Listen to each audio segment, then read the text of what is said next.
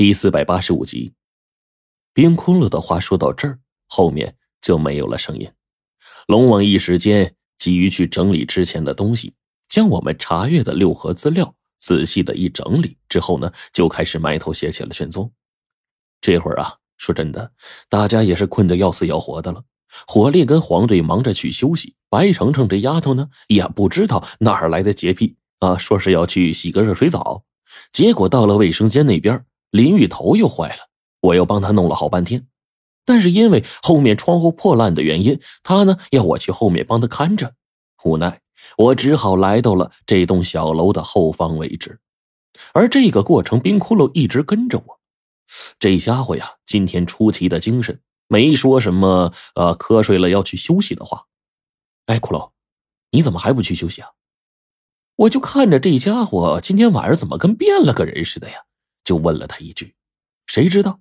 冰窟窿若有所思的看了我一眼，然后呢，就对我说：“今天龙王他们知道的这些，只能算是一部分，一一部分。”听到冰窟窿的话，我先是一愣，随后看着他眼中，顿时就明白了什么。我就立刻问他：“哎，你你是不是还有什么话要跟我说呀？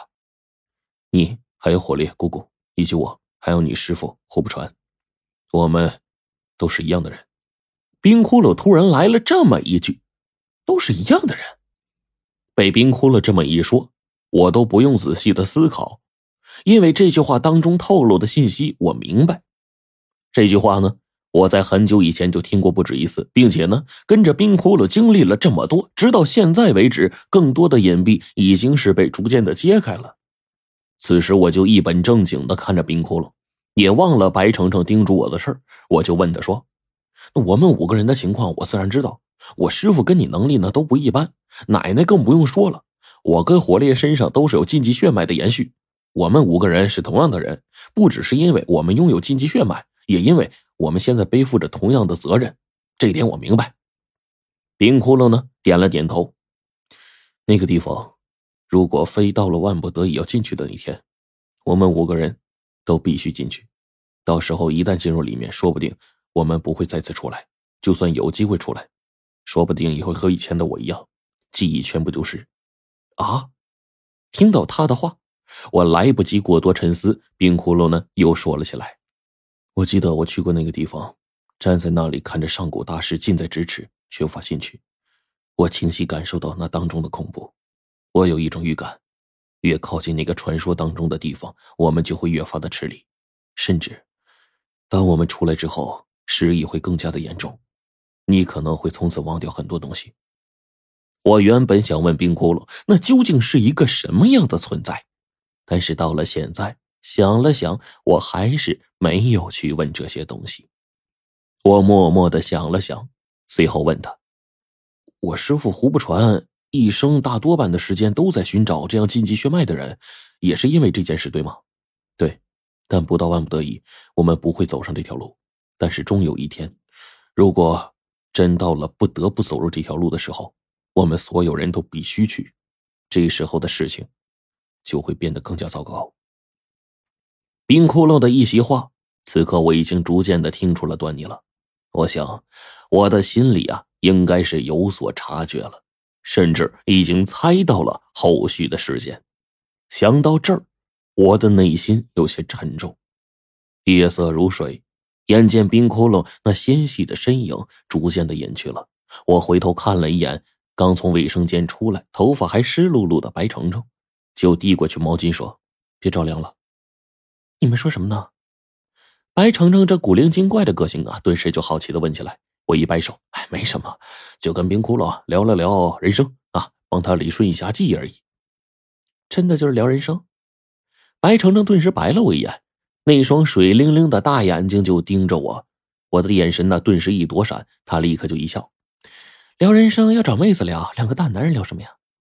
白程程说着话呢，牵起我的手，嫣然一笑：“罗晨，我们去聊聊人生吧。”我是真没想到啊，今天还能有这特殊待遇，便跟着白程程手牵手，远远的顺着月色往前方而去了。马路笔直的。正延伸向正远方，两边都是绿油油的，笔直两排白桦林。月光从空中洒落，清风徐徐吹拂。尤其是现在的马路上，并没有任何车辆人迹，对我们来说呢，也是一个不错的地方。老陈，你跟冰骷髅一直都瞒着我们，而且越瞒越多。白程程走着走着，就突然说了这话。听到他的话，我顿时心里预感不好。果不其然。白程程忽然站在我的面前，抬起头，眼睛瞪着我的眼睛，对视了良久。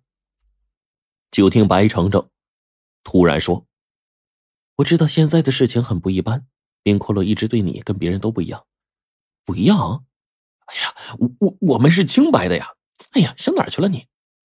哎，你又想转移话题？我跟你说啊，从一开始冰骷髅对待你就跟对待别人不一样，不是说你们之间超越性别的友谊，而是很多事情的关联。”冰骷髅只告诉你，所以从那个开始呢，我就明白了，你对于他们来说肯定要比我们重要的多。现在大概还要再加上一个火烈，我一时间也不知道该说什么了。的确，白程程现在说的是事实，但是我总不能把刚才冰骷髅告诉我的那番话拿出来再告诉白程程吗？这样我做不到啊。但这个时候呢，白程程忽然一脸的柔情，不再像刚才那样咄咄逼人的质问。他轻轻的说：“关乎后面行动的大事呢，我自然也能明白。所以啊，嗯，从我察觉到这些开始，每次你们在忙的时候呢，就尝试着不去打扰你们。”说到这儿，我正要感动的要死要活的时候，谁知道白程程这家伙呀，话锋一转，忽然瞪着我，跟杀人似的。说真的，罗晨，你可真不是一个好男朋友。白程程说完这话就走，我就知道完了呀。赶紧过去，千哄万哄啊！一直忙活到后半夜，才把这丫头给安抚住了。